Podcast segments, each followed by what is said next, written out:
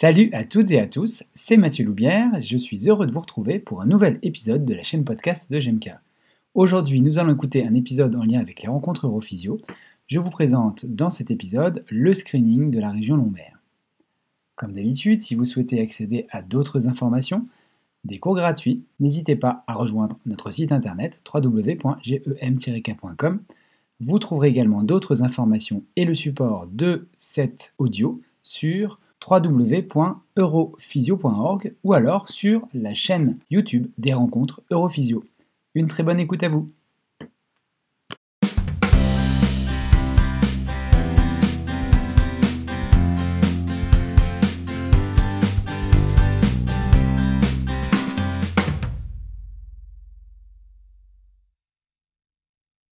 Bonsoir à toutes et à tous, je vous souhaite la bienvenue pour une nouvelle vidéo, les points clés, des rencontres Europhysio.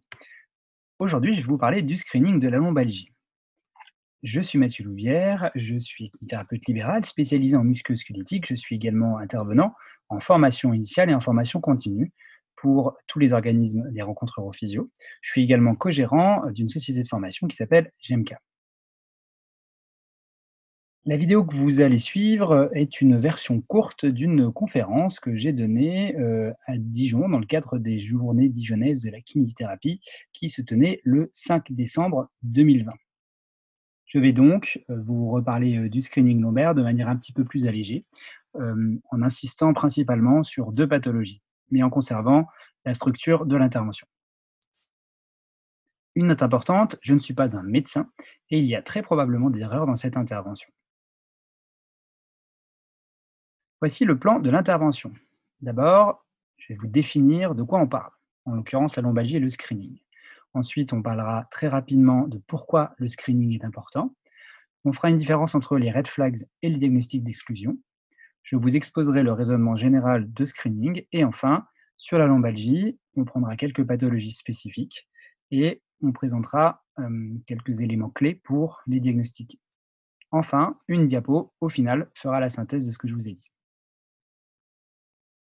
De quoi parle-t-on?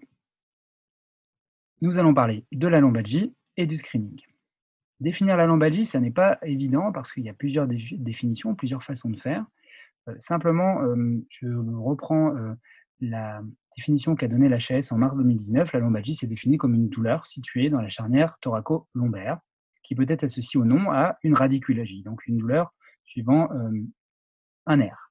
Il euh, faut savoir que la plupart des patients lombalgiques vont récupérer euh, sans avoir besoin de soins, de manière spontanée, sans complications, et que ensuite l'HS proposait de classer les gens euh, en fonction d'autres critères sur lesquels je ne vais pas m'apesantir. Sachez juste que cette fiche mémo, elle est disponible sur le site de l'HS, elle est très bien faite, elle donne plein d'éléments clés sur le traitement et l'orientation.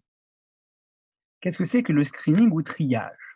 Le screening médical ou dépistage, c'est l'application systématique d'un test ou d'une enquête pour identifier les personnes qui présentent un risque suffisant de développer une atteinte spécifique, qui pourraient bénéficier d'une investigation plus poussée ou d'une action directe de prévention.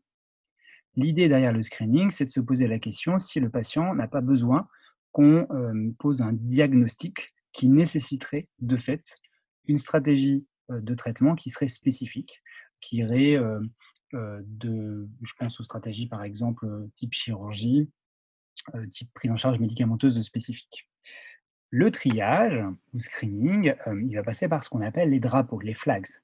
Il y a des drapeaux qui sont issus de l'interrogatoire, on appelle ça les flags subjectifs, et des drapeaux qui sont issus de l'examen physique, on appelle ça les flags objectifs. Et en l'occurrence, quand on parle de screening et d'exclusion, on parle de red flags.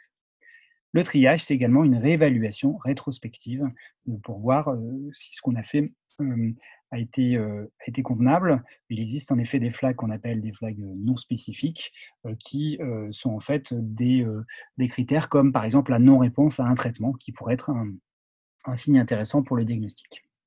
En somme, le triage, on essaie de répondre à deux questions.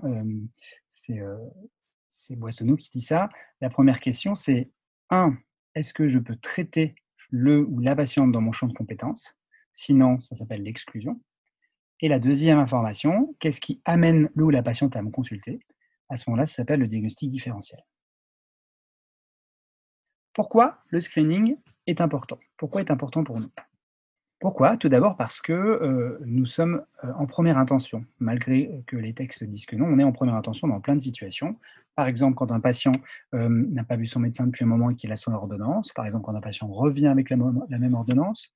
Lorsque vous traitez une connaissance, un ami ou même un, sportif sur le terrain, les kinés sont en première intention. Même si on n'est pas en première intention, en plus, on, passe normalement après quelqu'un, après un médecin qui peut lui aussi avoir commis des erreurs. Donc, c'est pour ça qu'avoir des connaissances de screening, c'est obligatoire. La deuxième chose, c'est qu'il est possible de travailler dans l'urgence dans le Code de santé publique. c'est tout, à fait, tout à fait envisageable.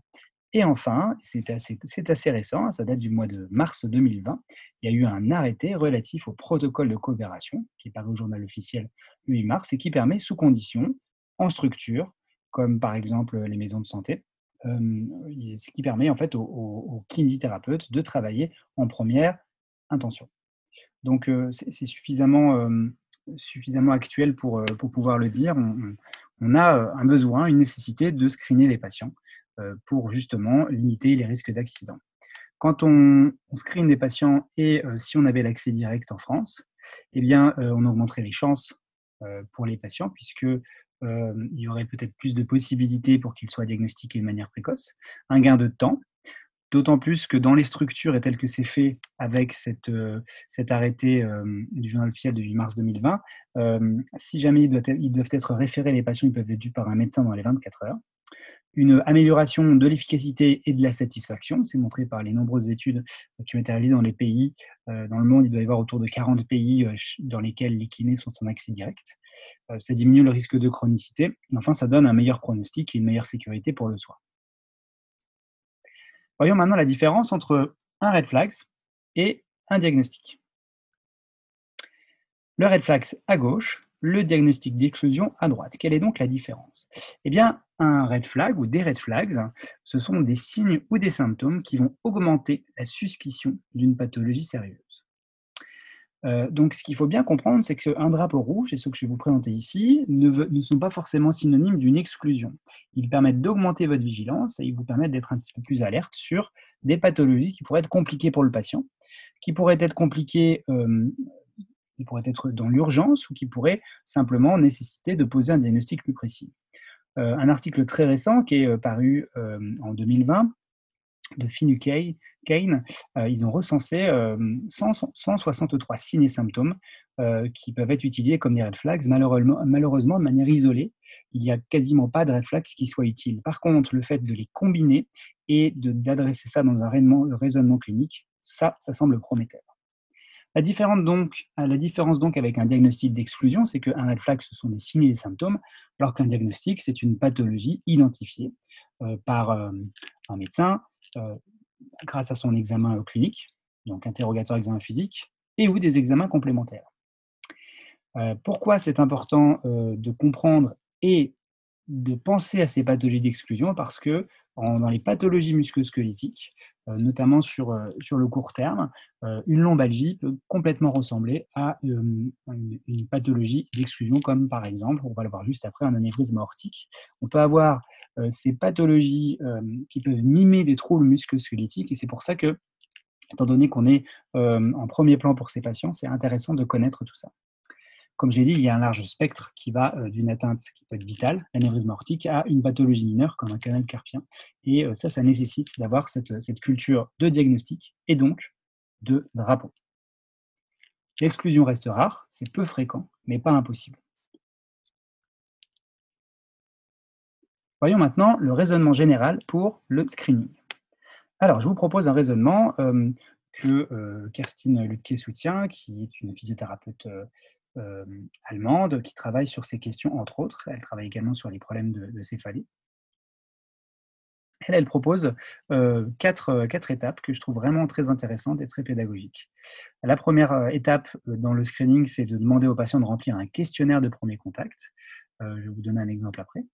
Ce questionnaire doit être facilement réalisable, complet, et il doit pouvoir s'adresser à n'importe quel type de motif de consultation. Deuxième question qu'il faut se poser, quelle est la région du corps? Qui, m'intéresse ici chez, ce patient, cette patiente qui se présente à moi. avec cette sous-question qui est quels sont les systèmes d'organes qui peuvent référer dans cette partie du corps? Vous savez que, par exemple, les viscères sont capables de référer au niveau lombaire. Troisième étape, on va examiner les systèmes un par un à la recherche de drapeaux rouges et également de facteurs de risque. Et enfin, une fois qu'on a fait cette analyse des systèmes, il reste la dernière possibilité d'une pathologie locale clairement identifiée. Et dans, cette famille-là, on va avoir les inflammations, euh, les fractures, les ruptures, les tumeurs et également les infections. Prenons l'exemple de la lombalgie et si on appliquait cette procédure en quatre étapes. Première étape, le questionnaire de contact. Je vous ai mis en photo ici un questionnaire de contact qui a été réalisé par William Boissonneau. Euh, j'ai eu l'opportunité de faire la traduction française. Euh, William euh, Bill Boissonneau a insisté pour que euh, ce questionnaire soit diffusé le plus largement possible. Il est libre d'utilisation. Vous pouvez, euh, le trouver facilement, soit me contacter directement, soit contacter les différents organismes qui devraient l'avoir. Un autre exemple de questionnaire, c'est le questionnaire qui est paru dans le journal officiel avec cette fameuse arrêté là de mars 2020 pour les kinés en première intention. Et vous voyez qu'il y a un ensemble de questions qui sont posées pour essayer de mettre en évidence des, des, drapeaux. Je vous laisserai mettre en pause la vidéo si vous souhaitez plus, plus d'informations et prendre le temps de lire. Deuxième étape après le questionnaire, quelle est la région du corps qui m'intéresse? Et en l'occurrence là, nous sommes sur la lombalgie. La lombalgie avec une douleur qui peut être en général dans la région des lombes, qui peut descendre jusqu'au sacrum, mais qui peut qui peut descendre également dans la cuisse pour plusieurs raisons, qui peut se retrouver devant. On appellerait une douleur pelvienne. Voici la région lombaire qui nous embête, et à ce moment-là, on se pose la question quels sont les systèmes qui peuvent référer dans cette région? Et dans les systèmes, les grands systèmes, on a euh, système cardiaque, pulmonaire, vasculaire, neurologique, gastro-intestinal et urogynécologique. Si vous voulez vous challenger un petit peu, posez-vous la question quels sont les systèmes qui peuvent référer? Et la réponse, c'est quatre principaux systèmes, système vasculaire, neurologique, gastro-intestinal et urogynécologique. Je vais principalement me concentrer dans euh, ces points clés sur le système vasculaire et neurologique. Voyons donc un examen euh, des systèmes, en commençant par le système vasculaire. Voici une liste de red flags pour les pathologies cardiovasculaires ou vasculaires périphériques euh, que vous pouvez consulter. Vous voyez que ce sont des signes que vous connaissez, mais il faut les avoir à l'esprit et surtout, il ne faut pas hésiter lors de votre examen clinique à aller les rechercher. pour ça, il faut poser des questions. Si vous ne posez pas la question spontanément, les patients vont peut-être pas imaginer que euh, ça vous intéresse de savoir qu'ils sont essoufflés alors qu'ils ont une douleur au niveau euh, lombaire. C'est un exemple. Donc là, il s'agit bien de red flags puisque ce sont des signes et des symptômes. Et à côté de ça, on peut parler juste, mettre le focus sur une pathologie particulière. J'ai nommé l'anévrisme aortique. Qu'est-ce que c'est que l'anévrisme aortique? Eh bien, euh, c'est une pathologie qui euh, est asymptomatique dans 75% des cas. Vous savez toutes et tous ce que c'est qu'un anévrisme. Le truc, c'est que lorsque ça devient symptomatique, ça va créer une lombalgie, avec une douleur qui sera insidieuse, à progression lente, euh, plutôt postérieure au niveau lombaire, et qui a des caractéristiques, c'est qu'elle n'est pas mécanique. Hein, elle n'est pas mécanique, c'est-à-dire qu'elle est inchangée par le mouvement. Donc, je vous répète les signes et les symptômes. C'est une douleur euh, aiguë, sévère, qui peut irradier. Elle a une qualité qui peut être pulsatile, on est sur quelque chose de vasculaire. Euh, le repos ne diminue pas la douleur, les changements n'ont pas d'impact sur la douleur. La palpation abdominale, quant à elle, par contre, elle peut augmenter la douleur. Et puis, il y a bien sûr des facteurs de risque qui sont des facteurs de risque cardiovasculaires classiques, tabac, antécédents vasculaires, antécédents familiaux, etc. Au niveau de l'examen clinique, le diagnostic est difficile. On peut éventuellement réaliser une palpation euh, de l'abdomen, palper une masse abdominale. On peut également réaliser une auscultation, qui est un, test qui est plutôt assez spécifique. À l'auscultation, vous allez attendre un, souffle lors de l'auscultation. Et enfin, il existe une sorte de cluster qui consiste à mesurer la largeur euh, de la horte euh, et d'additionner ça autour de taille euh, avec une totalité qui soit inférieure à, 100 cm. Ça permet d'exclure avec une, belle certitude ce problème. Deuxième système, système neurologique, pourquoi je vous en parle? Parce qu'il y a une pathologie phare qu'il ne faut pas rater, c'est le syndrome de la queue de cheval. Les signes neurologiques, ça va être des troubles de fonction avec des paresthésies, des fourmillements, une anesthésie ou alors des troubles moteurs. C'est également éventuellement des douleurs, qui va avoir une caractéristique, une, qualité qui sera électrique, c'est-à-dire lancinante, brûlure. Et surtout, très important, trois éléments qu'il faut absolument questionner. l'atteinte vésico-sphinctérienne, les troubles sexuels récents et les troubles de la marche, puisque ça, ça peut être en relation avec ce que vous voyez à l'image, j'ai nommé un syndrome de la queue de cheval. Il peut avoir des conséquences majeures et euh, très importantes au niveau euh, du pronostic pour nos patients. Pas pronostic vital, mais en tout cas sur la qualité de vie euh, qui peut laisser des séquelles durables. La kodaikina, la syndrome de la queue de cheval, c'est une perte de fonction de deux ou plus des 18 racines nerveuses de la queue de cheval. Et c'est potentiellement une urgence parce que si ça s'installe de manière, de manière brutale, on a 48 heures pour, euh, pour réaliser un geste chirurgical pour éviter qu'il y ait des séquelles. La prévalence est peu courante, mais il y a vraiment, au niveau international, une poussée pour justement communiquer auprès des patients parce que souvent, au niveau des signes et des symptômes, je vous ai mis euh, euh, le nain ici euh, timide, c'est pas toujours évident d'aller poser des questions sur les troubles sexuels, les troubles urinaires, on y arrive encore, ou les, problèmes de, perte anale, mais ça, de manière routinière, il faut vraiment poser ces questions sur la continence et pas être gêné. Les patients peuvent également être gênés de, de ces situations. Donc, dans les signes, vous avez les dysfonctions intestinales et ou urinaires, une anesthésie en selle et des dysfonctions sexuelles. il faut au moins un ou plus de ces éléments-là pour considérer le diagnostic. La conduite à tenir dans ce cas-là, c'est évidemment faire un examen neurologique et puis euh, référer en urgence euh, s'il le faut, ne serait-ce que, euh, même, ne, serait-ce que si c'est pour une fausse alerte, ça n'est pas grave. Étant donné les conséquences qui peuvent être vraiment importantes pour les patients, il faut absolument penser à référer. Il est ensuite possible euh, d'évaluer la région gastro-intestinale qui va présenter différents troubles gastro-intestinaux et également urogynécologique. Vous pourrez mettre la vidéo sur pause pour recueillir ces différentes informations. La quatrième étape, ce sont les pathologies locales, qui sont des pathologies qui sont relativement connues, les drapeaux étant également connus. Je passerai assez rapidement sur ces diapositives que je vais tout de même vous laisser afin que vous puissiez, si vous le souhaitez, mettre un arrêt sur image et recueillir les informations de celles-ci. Dans la famille des pathologies, nous avons l'infection avec la fièvre qui est le critère majeur de l'infection, auquel il faut faire attention. Vous avez les pathologies inflammatoires comme euh, la pelvis polytrumatismale ou la pseudopolartrite rhizomélique. Tout ça peut déclencher euh, des douleurs nocturnes qui ont la caractéristique euh, d'empêcher le rendormissement. Ça, c'est vraiment le critère clé pour, pour rechercher cette notion de douleur nocturne, pas des douleurs mécaniques si vous voulez.